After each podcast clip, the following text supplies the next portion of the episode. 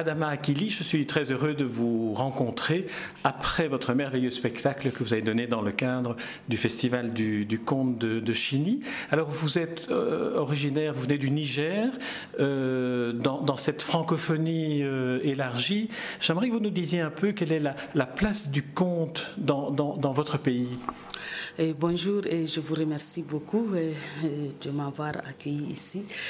Disons que par rapport à mon pays, disons que le conte est, euh, le conte est dans notre culture au Niger.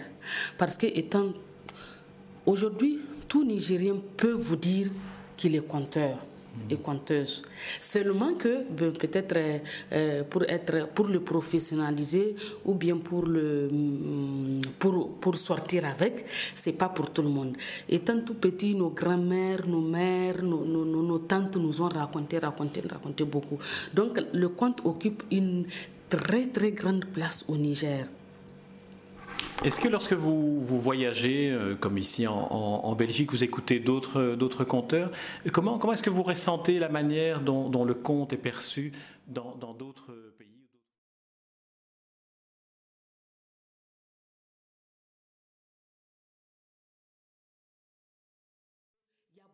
de contes de chez nous que, quand je voyage, je rencontre d'autres conteurs sur des festivals, sur d'autres manifestations. Et il y a des contes qui circulent qui sont les mêmes, mais seulement euh, qui sont un peu différents. Par exemple, hier, j'ai eu à faire ici euh, euh, le conte de Fatoumata l'orpheline. Et partout où je fais ce conte, on me dit on me dit, ah, ça ressemble à peau d'âne ici chez nous, ça ressemble à peau d'âne. Et puis aussi, il y a un, autre conte que je, je fais et qui s'appelle Maman Chèvre, euh, qui, qui, est aussi, dont pendant mes tournées, j'ai entendu aussi une autre version ici euh, de l'Europe. Racontez-nous en deux mots le, pitch, comme on dit, du conte qui ressemble à Peau d'âne que vous avez raconté hier. Ah oui, en fait, c'est une orpheline qui s'appelle Fatoumata, donc euh, qui est maltraitée, maltraitée par sa, par sa marâtre et ses deux filles. Alors, euh, il y a le plus grand chasseur de la région qui voulait prendre une épouse. Et elle, il, il fait il annonce publiquement dans tout le royaume que, bon, telle date, il va faire sa fête et il va choisir la, la plus jolie fille, la mieux habillée, la plus intelligente et tout quoi. Et, et toutes les mamans se préparent, s'activent pour vraiment que leur fille soit la plus belle ce jour-là. Et la méchante marâtre de Fatoumata, elle, elle va avec ses deux filles une nuit en brousse elles égorgent un âne, une, euh, un âne.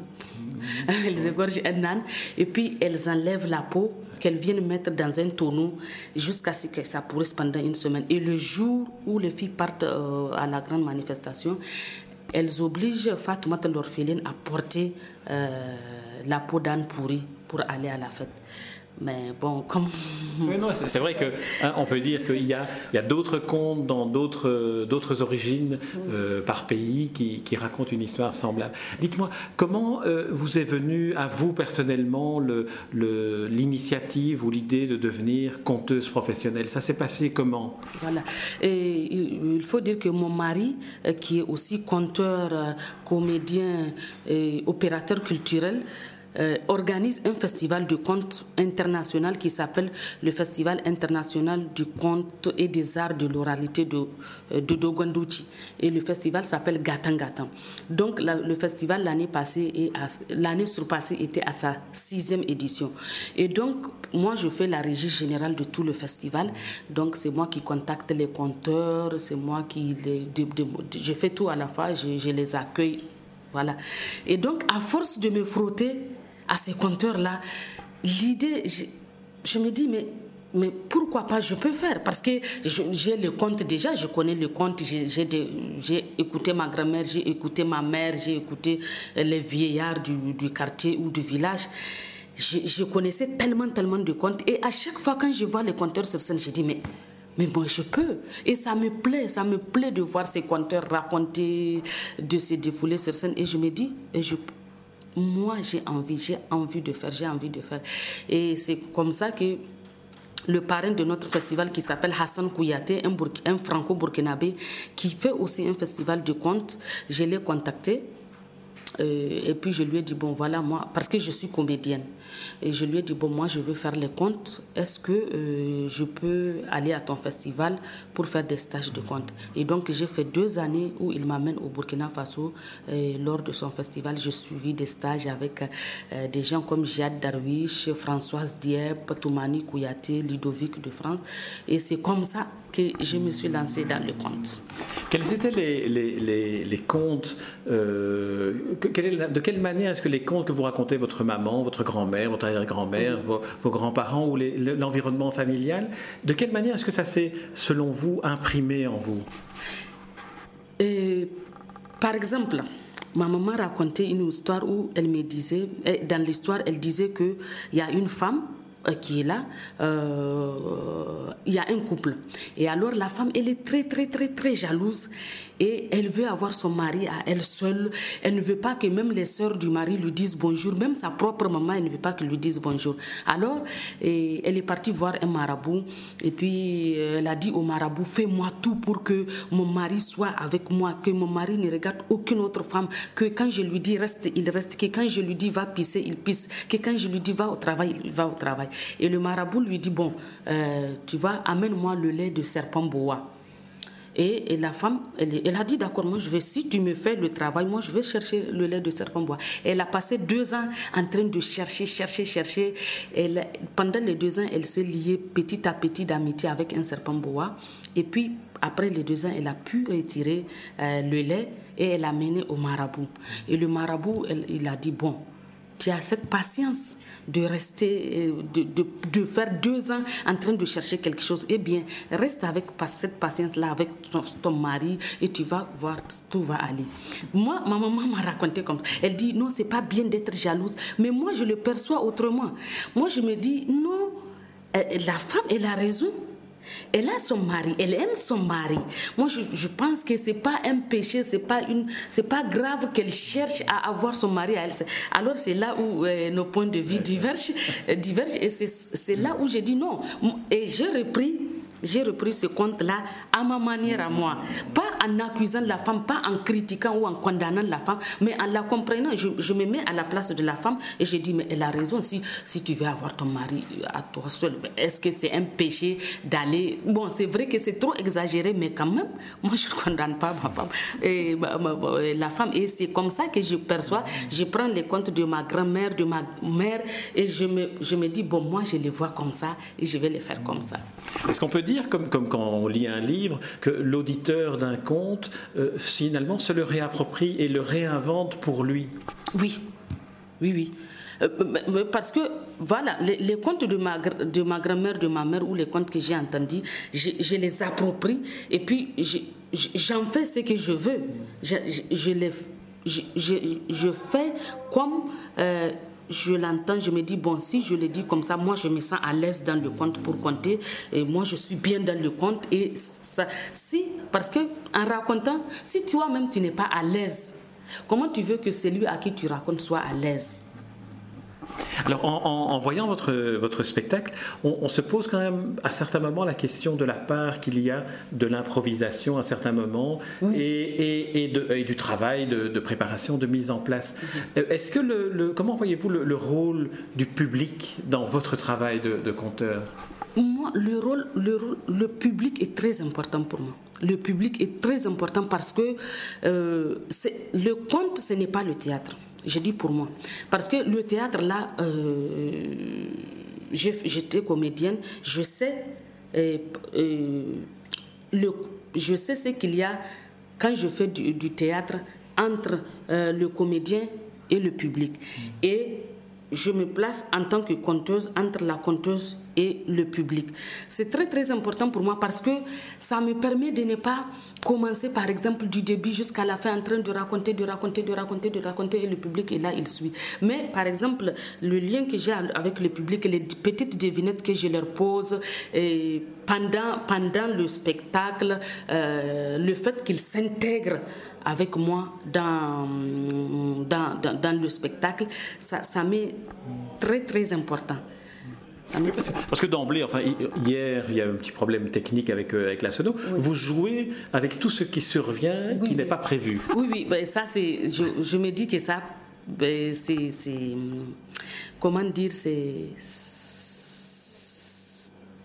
on, se dit même, on se dit à un moment donné, tiens, l'incident fait peut-être partie de la mise en scène, tellement, tellement le naturel avec lequel vous, vous intégrez ça et puis vous, vous apprivoisez les, incidents. Oui, en fait, c'est, disons que ça fait quand même un bout de temps que je raconte ça fait quand même un bout de temps que je raconte. Et, le fait que je sois comédienne avant d'être conteuse m'est très bénéfique. C'est très facilement, c'est très facilement que je, suis arrivée dans le conte parce que quand même ça me fait une quinzaine d'années que je fais le théâtre. J'ai appris à être avec le public. Et quand je suis rentrée dans le conte, j'ai senti une certaine facilité euh, d'être conteuse. Et moi, je crois que c'est aussi avec euh, l'apprentissage, disons, le professionnalisme qui fait ça. quoi. C'est ça. Alors, dans votre spectacle, vous y avez fait allusion. Vous aimez jouer aussi avec les devinettes, avec les, énigmes et les, et les, devinettes. Et donc, il y a une différence entre, entre les deux, vous allez nous dire. Euh, J'aimerais d'abord que vous, vous, nous en proposiez une devinette. Comme ça, le, public pourra entendre un peu ce que sont vos devinettes. Alors, les devinettes, voilà comment je les fais. Parce que hum, chez nous, il y a beaucoup les devinettes, il y a beaucoup les énigmes.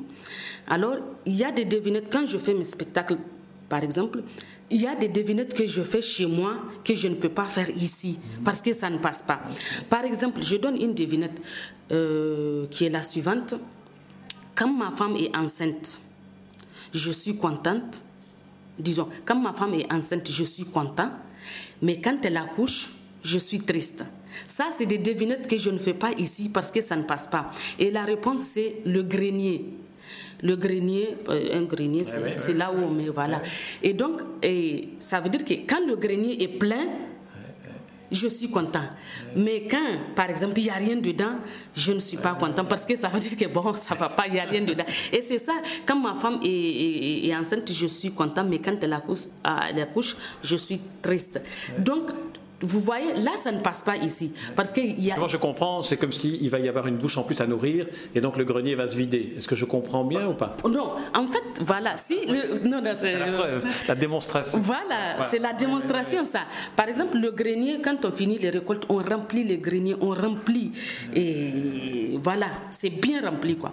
Maintenant, au fur et à mesure qu'on enlève dedans, au fur et à mesure, au fur et à mesure, ça devient vide. Ça veut dire que si c'est vide, c'est la famine il n'y a plus rien à manger. Et là, ça, la tristesse commence. Voilà, c'est ce que ça veut dire. Vous voyez, donc, si je fais ces devinettes ici, ça ne passe pas. Mais par contre, il y a des devinettes que je peux faire ici et ailleurs, partout. Par exemple, par exemple quand je dis je monte, je descends, mais je reste toujours à ma place. Je monte, je descends, je reste toujours à ma place. C'est l'escalier. Ah voilà, les escaliers. voilà. Et ça, ça passe chez moi et ça passe ici. Parce qu'il y a les escaliers chez moi, ici, il y en a. Voilà. Vous aimez bien aussi raconter, enfin je ne sais pas si vous aimez bien, en tout cas lors du seul spectacle que j'ai vu de vous, euh, vous démarrez en, racontant des anecdotes que vous observez dans votre pays et les mêmes anecdotes mais traduites dans le monde occidental. Par exemple, les femmes qui veulent grossir en Afrique et les femmes qui passent leur temps à vouloir maigrir en Europe. Alors c'est une manière euh, d'apprivoiser le, public quand vous n'êtes pas en, en Afrique? En fait, ça je l'ai fait ici spécialement parce que le thème de cette année du festival de Chini, c'est compte à croquer. Et comme je me suis dit, ça peut rentrer dans le thème du festival. Et je l'ai juste vécu euh, là-bas, euh, juste un mois avant d'arriver ici. Et je me dis, ça peut aller. C'est pour ça que j'ai commencé en disant, bon, je vais causer avec vous en vous parlant, parce que le thème s'y prête bien. Les femmes qui sont là-bas chez, moi, qui passent tout leur temps à, à, faire tout pour grossir, pour grossir, parce que euh, au Niger, chez moi, il faut le dire, la vraie femme, c'est la femme bien potelée, la, la, grosse femme. Ça veut dire, ça montre l'aisance. Quand, quand vous avez une femme comme moi, un peu maigrichonne, ça veut dire que euh, euh, vous ne nourrissez pas bien votre femme.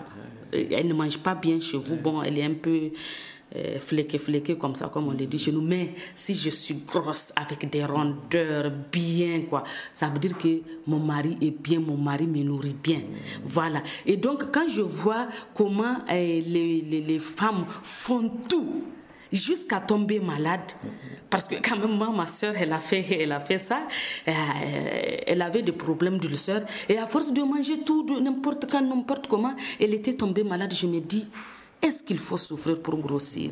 Et quand je viens ici et que je vois les femmes qui font tout pour garder la ligne et tout en souffrant, je me dis il y a une question à poser. Et donc c'est pas tout le temps que je commence comme ça, c'est juste que euh, le thème s'y prête, euh, le gavage et je l'ai fait hier.